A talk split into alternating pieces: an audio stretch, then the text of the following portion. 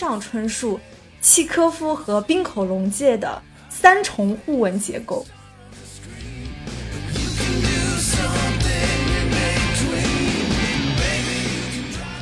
就是人和人之间有的时候有一些信息的交流，其实就不是通过语言的。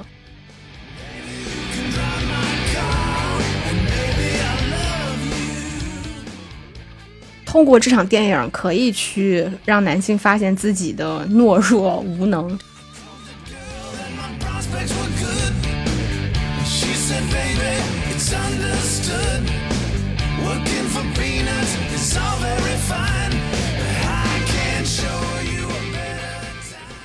欢迎收听电影疗养院。大家好，我今天是特别喜欢开车的小猪猪。大家好，我是曾经爱过冈田将生的石头姐。那我们今天要聊一部很显然是冈田将生的电影，嗯，但是这部电影最出名的现在目前是他的导演你。为什么要用但是？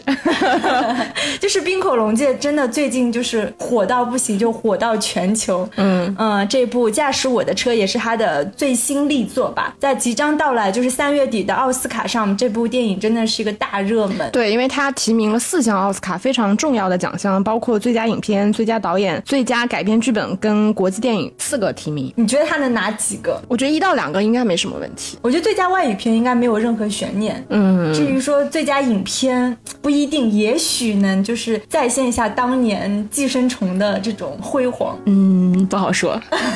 节目正式开始之前呢，还是非常欢迎大家能够加入到我们疗养院的听友群。那怎么加入？大家关注一下文案里的入群方式。那我们今天要聊的这部《驾驶我的车》，其实它是有原著的，它是根据村上春树的短篇小说《没有女人的男人们》改编的。然后主演方面的话，除了刚才我提到的冈田将生，他在里面饰演的角色叫高龟之外，还有就是这个西岛秀俊、三浦透子、雾岛丽香，呃，这几位。然后我今天看完了这部片子之后，我我真的突然觉得西岛秀俊好帅啊！然后我还去查了一下，我之前是否有看过他的某些片子。我查了一下，我之前只看过他两部片子，一部是零二年北野武的一部叫《玩偶》，对。然后他在其中有一个、呃一个一个故事是他主演的，然后还有一部是一零年他跟那个中山美穗主演的一部叫《再见总有一天》，但是说实话，这两部片子我都没有很深刻的印象了，以至于我今天看这部片子的时候，我在想说，这么优秀的男演员，非常的出色，为什么我我之前对他演的片子居然没印象呢？西岛秀俊也是，就是刚刚我们聊完的那期节目，就是我们凝视的那些荧幕男神当中，我有提到了他。他真的是一个，就像石头姐说的，可能他早年的一些作品，他并没有算是特别出彩。然后他后面其实他自己生活中，他的确是演过一些戏剧，嗯，所以他在他的荧幕作品，说实话没有那么多，包括一些日剧，那个大奥，还有一个那个美食家，然后那个冈田将生，你可能也不记得了。那天我们聊那个话题的时候，我当时也提到过这个男演员，就我我我我是曾经也喜欢过他的，因为他最早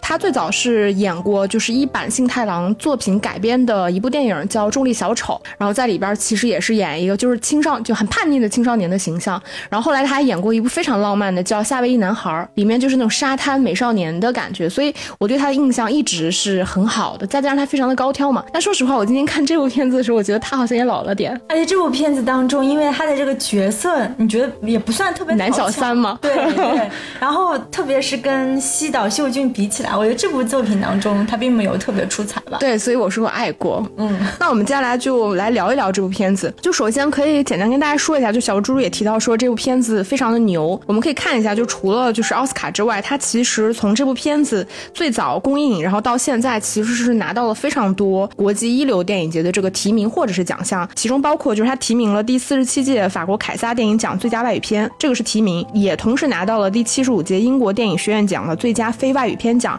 然后也拿到了金球奖的最佳外语片奖，这个也是我们觉得说他今年最有可能拿奥斯卡就是国际电影奖的一个很重要的原因。然后包括他其实拿到了好多就是戛纳电影节第七十四届的提名，然后包括他其实是拿到了第七十四届戛纳电影节的很多重要奖项提名，其中就包括了就是金棕榈的这个提名，同时是拿到了主竞赛单元最佳编剧奖，以及费比西奖竞赛单元奖、天主教人道精神奖，然后以及我们刚刚提到的就是这些奥斯卡的提名，现在可以说是非常炙手可热的片子。冰口龙介他是七八年生，然后差不多他的长篇作品有十部左右，他的长篇作品我全部都看了，而且是集中在今年短短的，就是一月份到三月份。嗯，因为自从就其实我看他的第一部作品，说来很惭愧，就是这部《驾驶我的车》。嗯，是从他的最新作，然后又觉得他太有才华了，就把他之前所有的长篇都看了，会觉得他真的是一个特别特别宝藏的导演。对，你也跟我就是力荐过。对，我就私下发微信跟石头姐说，这个导演你一定要看，我觉得他是呃红麦加柿之愈合再加洪尚秀的合体导演，就如此宝藏。那我觉得这期节目其实你也可以就是多给我们聊一些，就是也许就是比如像我其实看他的片子就看的很少，那在这部片子里面可能对这个导演一直以来的这个主题表达，或者是他整体的影像风格会没有那么了解，那也期待小猪猪这期能给我们更多的分享。然后，但是在最开始，其实我比较好奇的是，这部片子它其实根据村上春树的原著小说改编的吗？没有女人的男人们。嗯。然后我觉得，其实你乍一听这个主题，跟我们这部电影里面其实要表达的主题是有一些隐秘的这个结合点的，就是也想听你简单给我们分析一下，就是从小说到电影的影像，这中间有哪些变化吗？对，它是改编自这个村上春树这部叫短篇小说集，它其实有很多篇小说，那恰好驾驶我的车是他的第一篇小说，真的篇幅很短，基本上我感觉你看半个小时，可能不到一个小时，你就可以把这篇小说给看完。然后他小说的篇幅其实主要是集中在车内家福跟杜丽的对话，通过他们俩之间的对话，就如同像影像当中闪回一样，家福就带出了他跟他的妻子，包括他跟他妻子的外遇对象高归的故事，所以感觉整个小说它是像发生在一段一段车里的旅途之上。嗯，那影像在电影结构上，它其实扩充了有以下几点。首先就是它扩充了，就是在广岛，就是家福带领一群来自于亚洲各地、说着不同语言的演员一起排练《万尼亚舅舅》的这些桥段，是小说里完全没有的。然后关于这个戏剧的情节，因为我我我在那个我忘了我看到是哪个影评人写的一个文章，大概就是说这部电影最牛的地方在哪，在于这部驾驶我的车，它是村上春树、契科夫和滨口龙介的三重互文结构。嗯，其实现在想到这句话还蛮有道理的，对吧？嗯，就很奇妙，因为相当于它原本是改编自村上春树嘛，但是这里面其实万尼亚舅舅这个戏剧本身的占比的篇幅是非常大的，而且这原本是小说里面没有的。那关于这个戏剧情节，我觉得也是冰口龙介他以往作品当中非常常见的一个设置。他之前的像《欢乐时光》五个多小时的一个片子，像《亲密》，他们都有就是排演剧目的这个情节设置。而且我觉得不在于说他们说了什么样的台词，或者是排演了什么样的这个脚本。冰口龙介他更在于的是捕捉或者是记录这个表演本身。所以在他的作品当中，就是你我我看的时候，我常常会很疑惑，说这一段是真实的这个戏剧排演吗？还是说这一段是真实的演员之间的互动？就是你会产生这种困惑。然后除了这个万尼亚舅舅，还有关于就是杜丽个算是女主角吧，这个人物的设定。那在小说当中，其实杜丽相对是一个比较单薄的角色，因为她也只有这么短。所以杜丽的母亲是自己就是醉酒之后开车撞树而已。那在影片当中，其实关于这个杜丽这个角色，其实是展开了特别多。影片当中我们知道，其实杜丽她的母亲是在一次就是山体滑坡当中被埋在他们那个屋子里面，而且杜丽其实是本可以回去救她的母亲，却没有救。他给杜丽专门设置了这样一种就是很 很复杂的一个身世，或者是他跟他母亲之间的纠葛。因为杜丽说，其实是他母亲是从事这种风尘行业的，而且经常就是酗酒，还会毒打他等等。那在小说当中这个是没有的。然后第三个影像到小说的扩充的地方，就是关于这个杜丽跟家福这两个人之间的连接。嗯，因为影像最后一个桥段不就是他们俩开车前往就是杜丽的出生地，就是北海道的某个村落，然后他们俩发生了一个车特别长的对话，就是两个明明各自都是有背负着很多痛苦的人之间的这种连结。第四个地方就是影片当中他的妻子就去世的妻子因讲述的他头脑中幻想的有点变性变态的那个故事，也是小说当中没有的。嗯，还有一个比较视觉化的地方，就是小说当中那个车子是黄色萨博九百，而且是一个敞篷车。那到了电影当中，很显然它变成一个红色的，并且是没有敞篷车这样的一个设定。对，因为我们知道这个电影里边，其实它的主题本身是跟他的妻子，是就是这个女人身上所带的，就是某些性的这个东西是有很强的关联性的，所以它改成红色的车，其实这个车本身就是他妻子的一个隐喻嘛，一个化身。然后你你说把它做成红色的且封闭的一个车，因为那个车是一个蛮老式的车，你可以看它进出的时候，其实它虽然是四座的，但是它必须要从前座呃主主驾或者副驾的那个位置出来嘛，相对而言它是一个更加封闭就是拥挤的一个环境。然后在这个车里面其实是相当于是他戏剧的一个集中点，嗯。然后说来也很惭愧，因为你刚刚提到那个万尼亚舅舅，就是契诃夫的那个，就对。然后我查了一下，就是我们虽然没有看，就是想说这个电影里面本身跟万尼亚舅舅他的一个就是呃主题关联性到底是什么？因为这个呃万尼亚舅舅他本身表现的一个主题就是万尼亚舅舅他对于他所崇拜的这样一个就是精神上的偶像，以及他所爱慕的这个女人整体的一个幻灭和失望。其实他表现的还是就是人类遭遇的这种精神危机跟这种生活意义的缺失，就是你人所处的这种困境。我觉得其实他也是在就是映射这个电影里面家福他自己的一个命运，他和他当下的一个状况。那你前面提到了很多他的改动点嘛？你有觉得就是呃，因为我们之前其实也聊过李沧东的那部《燃烧》，它其实也是根据村上春树的小说《烧仓房》改编的。然后呃，那部片子其实当时它的很多改动点，我们在那期节目里面有聊到过。就如果大家对于就是村上春树的作品改编，或者是李沧东的那部《燃烧》感兴趣的话，可以翻出来听一听。但是就是很好奇的，就是在这部电影里面，它有对小说的很多改动影视化的部分，觉得有做的特别好，或者是稍微欠缺的部分吗？我觉得做的特别好的地方，就是在于对两个女性人物的角色的扩充和丰富度上。刚刚有提到这个杜丽这个角色，对吧？就是很显然，这部电影当中，你想三个小接近三个小时的时长，这两个男主人公，呃，这两个男女主人公都需要在车内发生一段一段，就是其实非常冗长的对话。嗯，但是他们俩为什么会产生这么强的连结？那小说当中就因为没有对杜丽这个人物展开，你会觉得她的身份好像更更多真的只是一个女司机，因为小说当中对于开车这件事本身其实做了很多描绘的。嗯，但是到电影当中，并就是其实是弱化掉了，就是什么女对女司机的偏见，或者是这个车。所以小说里面是有很多关于女司机的偏见，是吗？对，就从小说的最开始就说，大家对于女司机有两种既定的印象，第一种就是特别谨慎、特别小心、开车特别好的女司机，另外一种就是完全不知道如何开车的女司机。对，然后另外就是关于这个妻子英的这个形象，其实是很模糊的。嗯，就是你你只知道说啊，家福曾经有一个习惯性出轨的妻子，基本上仅此而已，或者是从高贵的口中得知这是一个特别美好美妙的女人。嗯，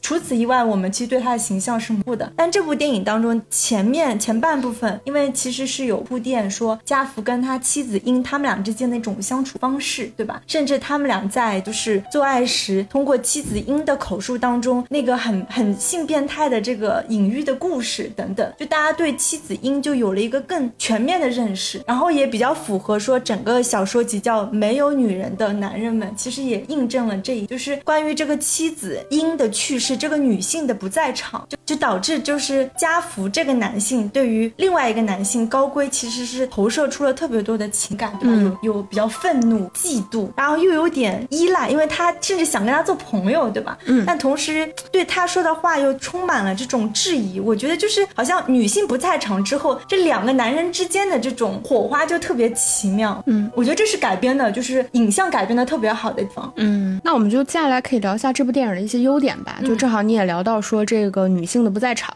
因为这个电影其实相对而言，它就是完全聚焦在就是西岛秀俊饰演的这个家福这个男人身上的。就是他无论是他在妻子还在世的时候，他跟妻子之间相处的种种互动，还是说当他妻子离世，他来到广岛这个地方去呃排演这样一场戏剧，然后同时对于自身以及他妻子过往以及他妻子的那个外遇对象，其实是否是个外遇对象，他本身是有存一定存疑的，对。对，然后这种种，呃，我觉得其实是完成了一场自我的这个救赎和这个成长。然后，但我觉得他这个电影里面确实是，我觉得是真的非常东方化的那种美妙。他探讨了很多，我觉得是很深奥的、很意识流的东西。就首先是这个主题，我觉得可能相对而言比较常见，就是亲密关系里边的疏离。对因为因为我在看这个电影前大概二十多分钟的时候，我觉得我肯定带入的就是西岛秀俊这个角色他的位置，因为我们从电影看起来，他对妻子是非常深情的，而且西岛秀俊本身看上去是一个仪表堂堂，身材保养的也很好，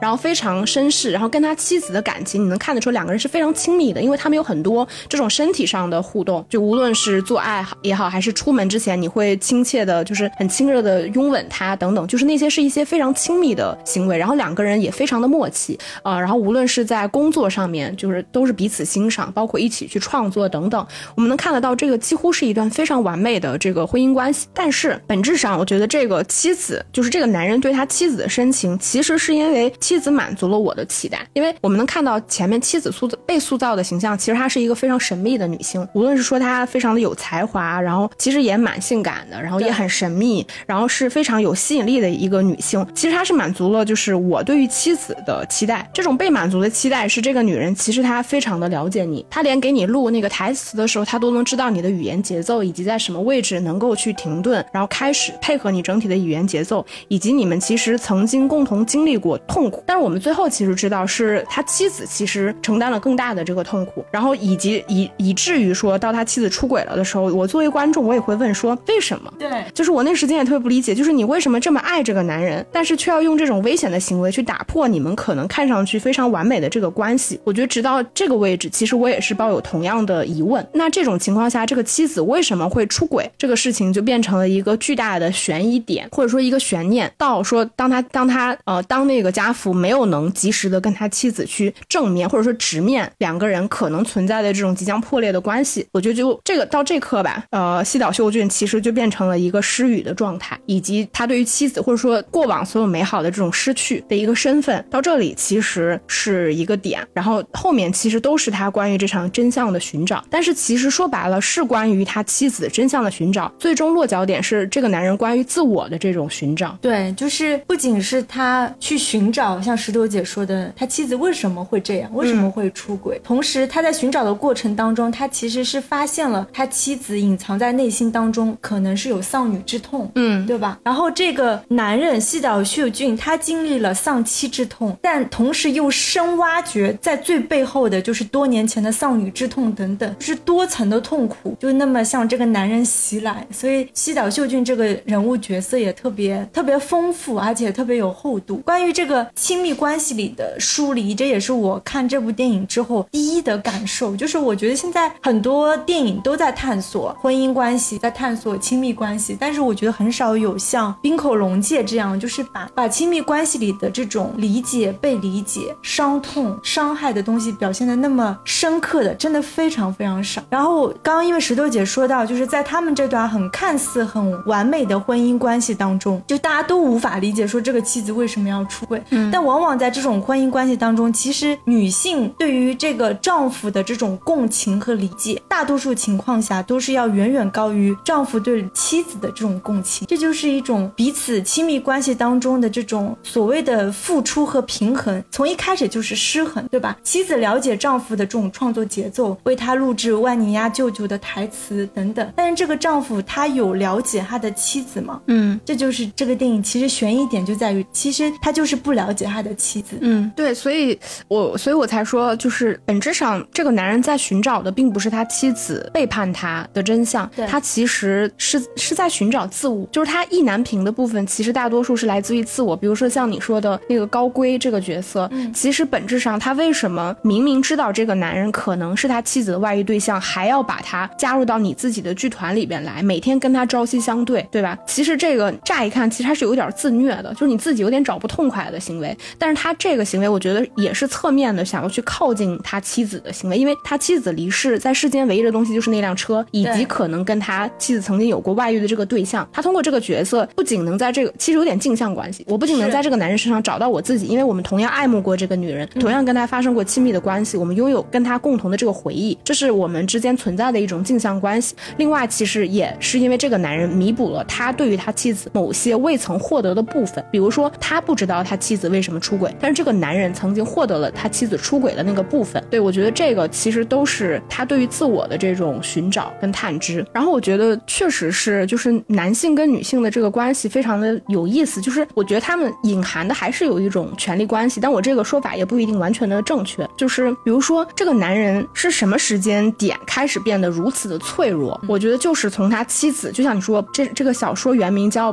叫什么来着？没有女的男人们，啊，像这本小说原名就叫《没有女人的男人们》，是因为你能看得到，当这个女人她填补了这个男人生活中非常多的空缺的时候，以至于说他突然抽离了，你会发现你你你变得脆弱不堪，你变得就是你曾经认知和理解的那些东西变得那么的不可靠、不可信，所以在那种情况下，你才会有一种危机感，就是我其实或许并不仅仅是不了解这个女人，我我可能是不了解我自己，他也是在探寻的过程中发现自己的懦弱，对吧？发现自己就是可能对于妻子，就是像他们他跟那个高贵两个人在车里面的时候，然后包括后面杜丽其实也有问过他一个同样的话，就是你真的不知道你的妻子为什么会这样做吗？对吧？或者说其实你没有必要去呃解释为什么他会这样的做，你为什么就不能直接接受他其实就是这样一个人呢？我觉得本质上他的出发点就是在于说他从来没有想过他妻子就是这样一个人，这个存在的可能性，而是他一直从他跟他妻子的关系，从他的角度去看我们的关系这么亲密，对吧？我们曾经有过那么多默契的东西，为什么你会这样做？还是从一个非常自我的角度去出发，才导致了一种精神层面的，我觉得创伤吧。对，因为就像小说当中，就是家福在高贵面前，他坦诚说，一直到失去妻子，他都发现他没有能真正去理解他妻。然后高贵说的那段话，我我当时还做了小抄，我摘抄下就书中的原文，特别想跟大家分享，就是高贵的原文就解释了，就是关于高关于家福跟妻子英之间没能互相理解这件事的原因，我可以读一下这个，哪怕再是理应相互理解的对象，哪怕再是爱的对象，而要完完全全窥探别人的心，那也是做不到的。那样追求下去，只能落得自己痛苦。但是如果那是自己本身的心，只要努力，那么努力多少就应该能窥探多少。因此说到底，我们所做的大概是同自己的心巧妙的、真诚的达成妥协。如果真要窥探他人，那么只能深深的、直直的逼视自己。这段话其实解释了刚刚石头姐有讲到的一点，就是当你想要去探寻妻子背叛的原因，或者是这段痛苦的来源的时候，你首先是要深深的直视的自我，直视自我。嗯，对对。然后你说到这儿，其实我就觉得这个电影里面用的非常巧妙的一点，就是当我不确定这个是否跟冰口龙介他之前电影的这个创作习惯有关系，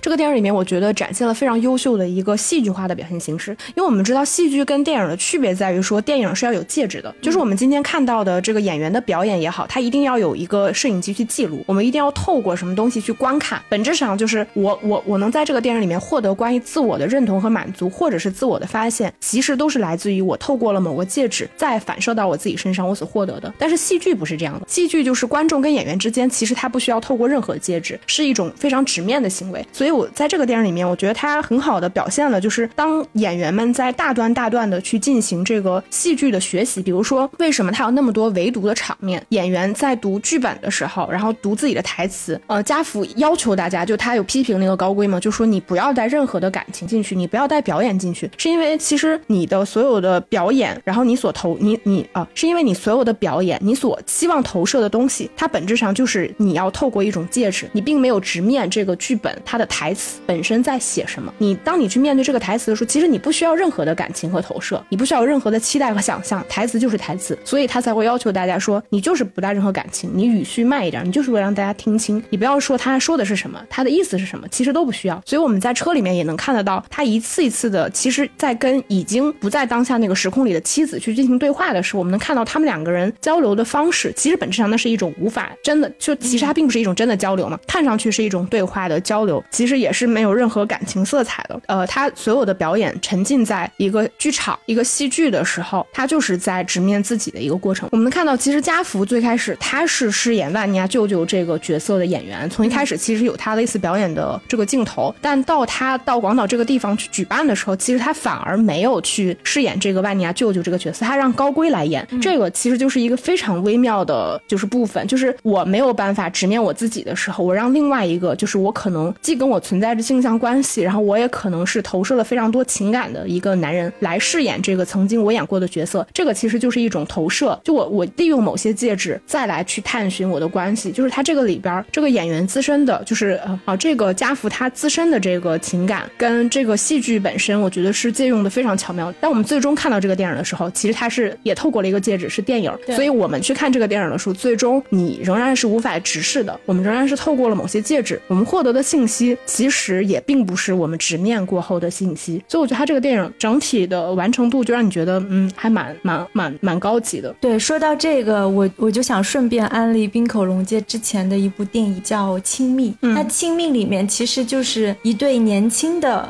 couple，男主角和女主角，他们俩都是非常，他们俩都是那种深度的戏剧爱好者，呃，他们俩还组了一个戏剧小组，男主角为他的女朋友女主角写了一个剧本，然后他们俩都深信自己就应该本人去出演这个剧里面的角色，但是一直到就是这个戏马上要就是排练扮演的时候，他们俩都决定我们俩不要演那个角色，我们我们的身份要变成导演，嗯，我们要身份变成一个就是既置身事外，但同时又能参与参与其中的剧。所以呢，他很巧妙的就是他们就让另外一对男女去演了他们俩本来应该演的角色，结果在表演的过程当中，就是男主角会不断的去苛责饰演他的这个男生，他说你不应该这样表演，你应该那样表演，然后由此就是跟女主角产生了很多关于戏剧表演模式方面的一些矛盾。嗯，因为女主角说，既然你写了这个角色，但是你让另外一个人演，那你就要尊重另外一个人对这个角色本身的再度演绎，对吧？就是真实和表演本身之间是有隔层的。所以那部电影真的是基本上是完全就说关于戏剧、关于台词、关于剧本、关于表演，以及关于亲密关系和戏剧当中的亲密关系的互相映射和互文。嗯，那部电影会更无聊一点，但是非常不错，可以大家去看。哦，你说到这儿就让我想到这部电影里面，其实它也有两场戏。第一场戏是那个高圭跟那个中国的女演员，他们两个人在试镜的时候，其实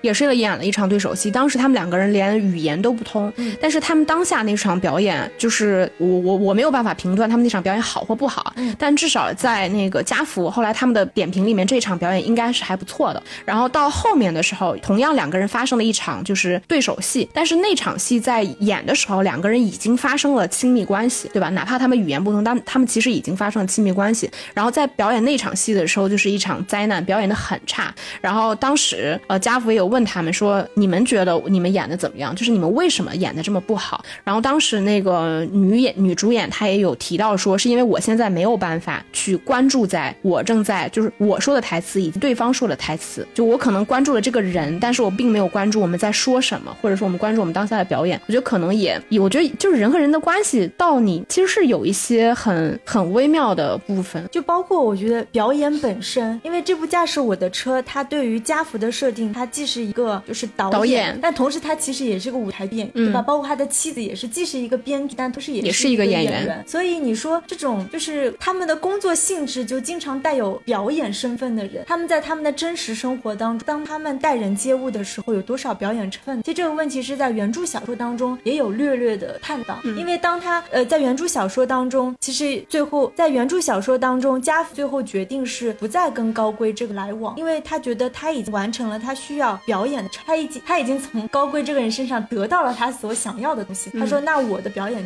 对，然后还有就是这种身份跟亲密关系，比如说像这个家福跟他的妻子英，就是他有提到过，就是英的创作方式是这样的，就是他的所有灵感是来自于两个人做爱的过程。对，然后我们能在电影里面看到的就是他可能会在做爱的过程中去喃喃自语，当下那个人的状态其实是有一点抽，就是有一点抽离于当下那个场景，仿佛他虽然是在这个床上，但其实他的状状态其实是在呃游离在自己一个口述的创作的状态里面去。然后呃家福也提到，第二天他会忘记他底说过什么。最终其实是家福他又通过他的口述告诉了英说你昨天讲的是什么。其实你可以看到，就是他们两个人的身份在这里是很微妙的。其实两个人既是夫妻，但其实在创作层面上，两个人是工作工作的伙伴。但是另外一方面，其实英的创作并不是来自于自身，他其实也是透过了家福这个戒指，你是我的灵感来源。同时，其实我最终能够把这个剧本落下来，也是因为你口述告诉了我。这中间其实是有很多重、很微妙的这个关系。我其实特别喜欢，就是英讲述的那个，就是一个高中生潜入他男同学家里的故事，特别喜欢。这个也是在原著小说当中没有没有的，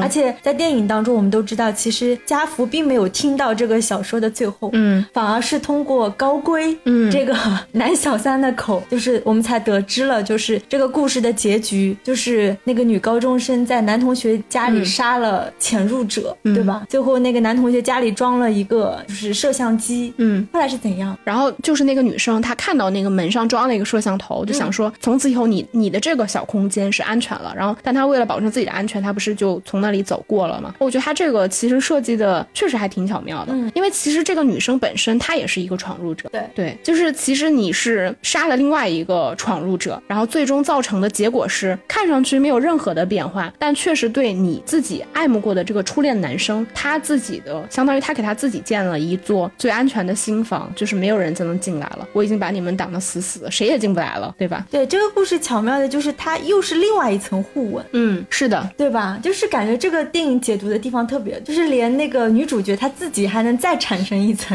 更深层的一个文本，来产生这种互文的效应。啊，我当时看到就是高圭跟家福他们两个人其实，在车里发生了这段对话，然后我我我当时就想着，就是亲密关系，它同时既是疏离，又是那么虚无和不可靠。嗯，其实这段故事就透露出妻子英跟高圭之间，他们也产生过这种非常非常亲密的关系。是的，甚至可能这种亲密关系可分享的程度要高于他跟家福，就是光光是家福作为一个丈夫，他想到这一点，我觉得其实是挺要命的。嗯，不只是说啊，我的妻子出轨了，很可能他更爱另外一个男人，或者是他愿意在其他男人面前呈现出他更多很隐秘的、不为人知的，甚至是邪恶、肮脏的想法，啊这部分是他作为一个丈夫不可参与和不可分享的。嗯，所以我由此想到，其实亲密关系本身就是很像泡沫。嗯，而且其实我看的时候，我觉得特别像是我们之前说的那个主客体的关系。当然，这个并没有在这部电影里面，我并没有说贬义的意思。嗯，但其实你对这个女性拆解的过程中，我觉得就是你你主体在认识自我的一个过程。其实你并不是在了解这个女性，你是透过这个女性在了解你自己。对。嗯，然后我觉得还可以就是聊一下这个电影里面几个人物的设计。就比如说我们前面提到，就是男主角就是家福，当他经历了说妻子离世之后，他面临了两个状态，一个就是失去的状态。首先他失去了他的妻子，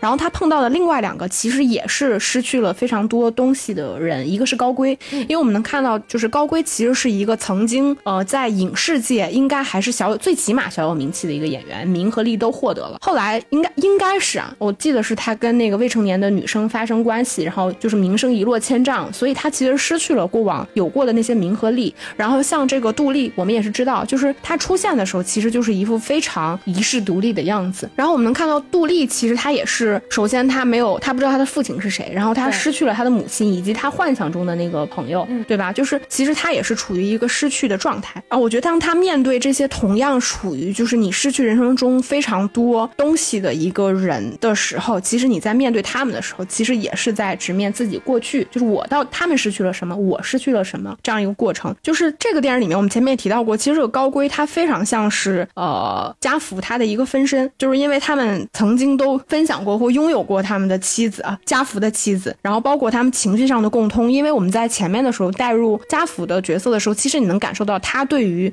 就是他妻子那个男小三的嫉妒，嗯，对吧？包括那个他在车里面的时候，那个台词也在不停的说我很嫉妒。但是当他真的碰到高圭的时候，高圭也会跟他说我很嫉妒你，是因为你也跟这个女人就是拥有了那么多的时间，你跟这么棒的女性曾经在一块儿生活过。然后这个电影里面有一幕，我觉得处理的特别好，就是当那个高圭第一次来试戏的时候，就我们前面提到那场戏，他跟那个女演员其实发生了非常亲密的身体接触的时候，那个家福一瞬间就非常的紧张，哐当就站了起来，然后制止了他们，然后就说，呃，这场戏就到这样吧。其实那一刻，我觉得就是因为，呃，你对这个男性其实投射了非常多的情感，比如说他作为你妻子的外遇对象，然后现在在你面前跟其他女性发生一场亲密关系的时候，那一刻会引起你强烈的这个心理不安。他其实本质上也是自己情绪的一种投射，因为我们能知道这个电影里面，最起码我们看到了家福他对他的妻子其实是他是如何表达他对他妻子的忠贞啊，至少我们能看到他他几乎没有出过轨，对吧？这个其实就跟呃高规形成了一个非常鲜明的对比，因为高规在这个情感上或者说在亲密关系上是一个相对而言更加随意的人，就无论是说他的妻子是否有过，然后以及我们说到那个未成年的女性以及他们同剧组的女演员，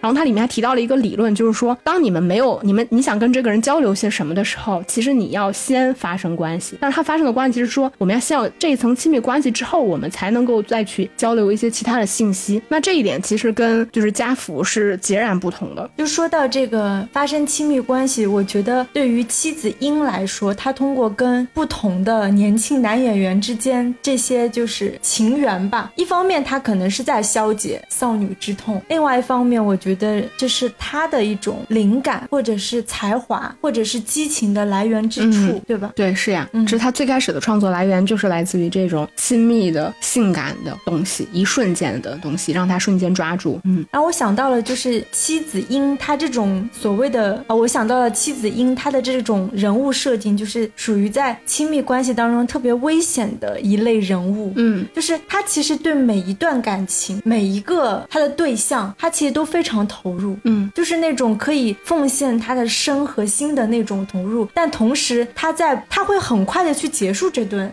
这种关系，然后不断的依次重复，以此来达到他想要的目的。嗯就是这一类人往往就是那种特别迷人、神秘、富有激情，嗯但是让你但是深陷在其中的人往往会受到伤害。嗯嗯但是这个也是他诚实的原因嘛？嗯我觉得就是因为你如此的诚实，他在亲密关系里面他如此的诚实，才导致说他其实并没有办法真的对于当年他们女儿的意外离世就是心安理得。其实她内心一直是受这个情绪所困扰的，但是她的丈夫其实是没有办法发现这一点。对我觉得这个也来自于说他自己本身他就是这样的人。然后还有呃，我觉得这个电影里面还有一点做的非常好的，其实是一种失语的状态，因为我们知道就是家福在他妻子戛然而止的死亡面前没有办法真的坦诚自己就是直视了妻子就是你出轨这件事情，两个人也没有办法对这件事情交流，那失语变成了他的一个状态。那我们能看到这个电影里面其实关于失语的表达，我觉得是很多的。首先，我们有一大的前提，我记得我们之前某期节目也提到过，其实当人处于一个多语言的环境的时候，其实那就是变相的一种失语的环境，因为你的语言不再具有沟通的能力。而且，其实在这个电影里面，我们也能看到，语言是一种是一种非常低端的交流工具，就是它甚至可能呃并没有办法完全的传达有有效的信息。像这个里边家福他们组织的这场戏剧，它是有非常多不同的这个国家呃不同的语言，甚至还有就是聋哑人，对对，他只能使用手语这样，他其实并不是聋，他是能听到的，但他只能用手语来表达，然后组成这样一场，我觉得至少你大多数的情绪跟信息，至少如果我是作为一个观众去观看这场表演的话，呃，虽然说大屏幕上也有各种语言的那个字幕，嗯但其实你获得这个戏剧本身的有效信息，并不是来自于你所熟悉的语言本身。那我们能看到这个电影里面很多人，像那个呃他的那个同事是个韩国人嘛，然后但他其实会好多种语言，他其实就变成了一个跨语言的这种交流者，我觉得算是一个中介吧。然后但是其他很多人，像我们提到的那个高圭跟那个呃中国的那个女生，他们两个人甚至没有办法进行语言交流，但这不妨碍他们能够发生亲密的关系。然后以及这个剧里面很多人的交流其实是来自于一种我觉得更加肢体的东西。其实这个也映衬了就是呃家福他自己的一个状态，就是我没有办法去表达，嗯对，这也验证了某种程度上，就是沟通的可行性，它本身不是通过语言，嗯可能是通过肢体，可能是通过某种这种心灵的怎么说，心灵的接触、心灵的感应。我不知道你有没有一种感觉，其实我一直觉得，就是人和人之间有的时候有一些信息的交流，其实就不是通过语言。对比如说这个里边杜丽帮这个家福开车的时候，其实他们前期是没有什么太多的交流的，对无非就是说你能帮我开一下这个就是收音呃录音机嘛，就是嗯他想听一下妻子的这种，然后包括他的交流，其实也并不是对于这个在场的杜丽的交流，而是已经死去的妻子的声音去进行一个交流和对话。然后我觉得在这个里边非常有意思的是，呃，家福是什么时间点能够接受杜丽，是因为他感受到了当杜丽开车的时候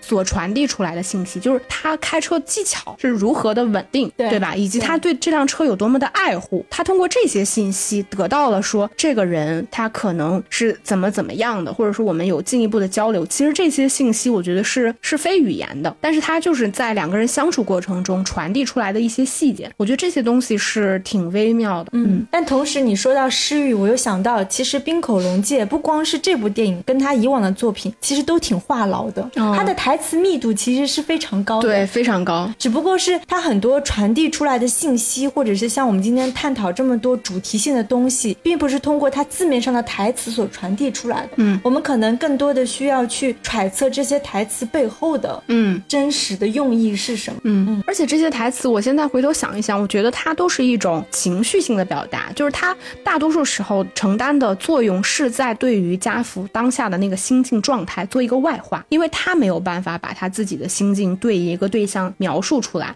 就我们说嘛，他大多数的对话其实反而是对于他永远无法再交流的妻子进行的，但其实那个很显然并不是一个有效的对话，但他大多数时候所听到的那些台词，反而是他情绪的一个外化。然后我又想到这个电影里面，你记得唯一一个跨语言就是多语种的这个交流者，他的妻子就是那一个手语对手语者，嗯对我觉得就是其实这对 CP 也蛮微妙的，嗯，一个能说最多种的语言，然后和一个甚至没有办法发出声音的这样一个女性一对一起的结合。但至少我们能看到他们两个人的关系仍然是非常亲密的。这个我觉得侧面也再次印证了这种语言交流的无效性。然后我我我也觉得这个电影其实真的是一个很适合男性去观看的电影，就是真的通过这场电影可以去让男性发现自己的懦弱无能，就是你如何去发掘你自己的内心，我觉得是一个还挺挺好玩的事情。那我觉得很多男性可能看不下去这部电影，就是他们无法直面自我嘛。对，嗯，对我我当时看完之后，我有问就是一个男性影评人，嗯，我说如果同样的场景发生在你面前，就是你你会做何感受，或者你有什么反应？然后他的回答，我原话我不记得，但是大概说，他说如果他深爱这个女人的话，他会觉得他非常痛苦，嗯，那种痛苦就是非常深层的，痛到骨子里的痛。嗯，这个话就是有点废话，就是你知道，人类所有的痛苦最终其实也是一种自恋，对，就是你在欣赏痛苦的你自己。是，